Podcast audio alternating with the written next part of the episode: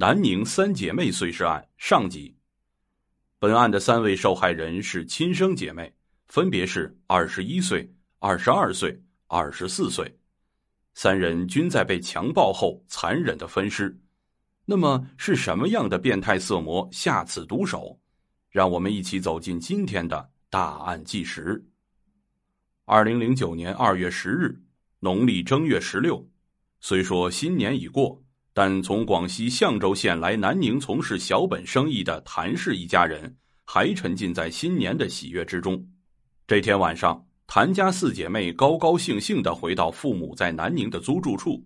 一家人吃过晚饭之后，二妹、三妹和四妹相约一起离开父母的居住处，前往三妹和四妹合租的位于南宁市大学东路加州华都的出租屋。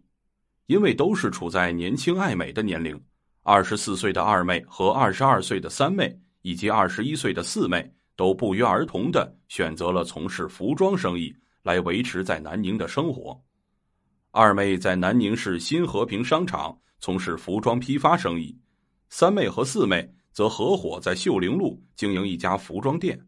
准备春节过后大干一场的三妹和四妹还着手开始装修秀陵路的门店。和父母亲临分手之前，三妹和父亲相约，第二天早上前来接父亲去他的服装店帮忙监督工人的装修。二月十一日一早，一切准备得当的谭家父亲在家中等着女儿前来接他前往服装店监督工人的装修。然而左等右等，已经将近中午了，还没有见到女儿的影子。焦急的谭父不停的拨打女儿的手机，然而三妹关机。四妹关机，连二妹也关了机。感觉蹊跷的谭父赶紧联系上大女儿，连同家人一起四处对这三个女儿展开了寻找。大姐虽然觉得妹妹们不会有事，但心里也非常着急。从广州打电话到她在和平商场的铺面，但是无人接听。她又打电话问旁边铺面的老板，被告知铺面没有开门。一直到中午都是这样的结果，他觉得这太不正常了，又感到了揪心，是不是煤气中毒了？一家人急匆匆的上了楼，进了房间，却没有发现妹妹们的踪影。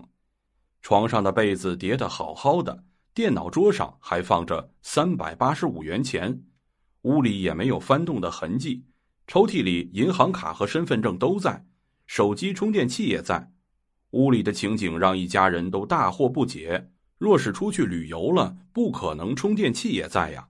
三个人都去，怎么着也得开机呀。若不是出去旅游，怎么可能不在家呢？很有可能是二妹拿衣服洗时，刚好碰到有人来约他们去玩，三个人就一起出去了。谭巧梅越想越感到害怕，于是，在二月十二日。两天来寻找无果的谭氏大姐向南宁市公安局西乡塘分局五里派出所报案，在加州华都女儿的租住处，谭家人和民警发现屋内一切正常，阳台上的洗衣机还有没晾晒的衣服，但是洗衣机的插头已经断开电源，洗衣机的外机罩也已经遮得严严实实，一切表象就好像三个女儿已经离家外出。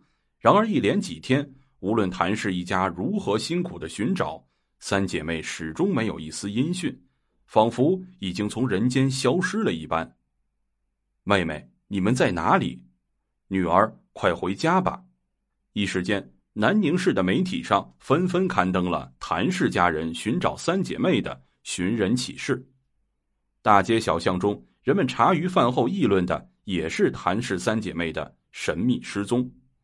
各种传闻猜测充斥了网络世界和各大空间，谭家人在忍受痛苦的同时，还要忍受着来自外界的各种流言蜚语。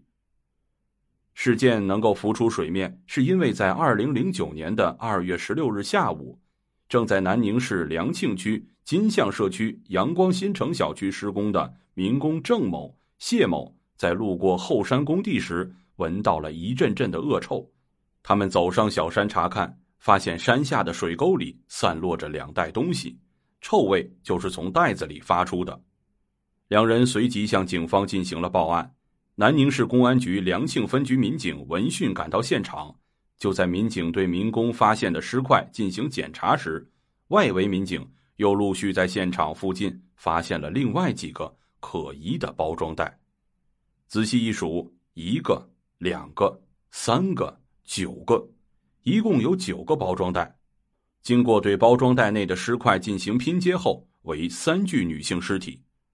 联系到最近失踪的谭氏三姐妹，南宁市公安局迅速对尸块进行了检验，结果很快就出来了。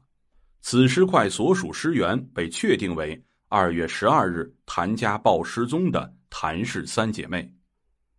消息传来，南宁市的全体民警都震惊了，一次杀死三人。而且全部进行了碎尸，此类案件南宁市闻所未闻，而且犯罪分子如此的凶残手狠，这类案件就是在全国也实属罕见。一时间，社会上关于凶手的各种传闻猜测连续不断，人心惶惶。亲爱的听众朋友们，本章内容已经播讲完毕，感谢您的收听，咱们下章再见。